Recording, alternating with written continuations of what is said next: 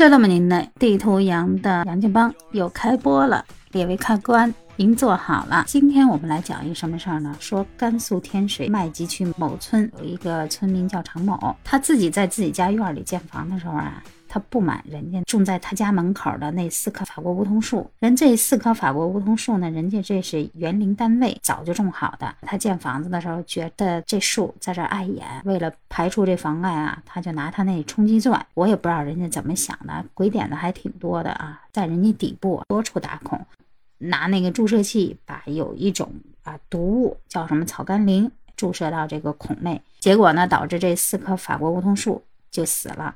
啊，然后人家甘肃林苑环境损害司法鉴定所人鉴定了，人说他损害的这四棵法国梧桐树啊，总价值一万两千一百三十二元。这男子呢，就因为自己的这无心之过失、有意之蓄为，触犯法律红线，故意损害财物罪，招来了牢狱之灾。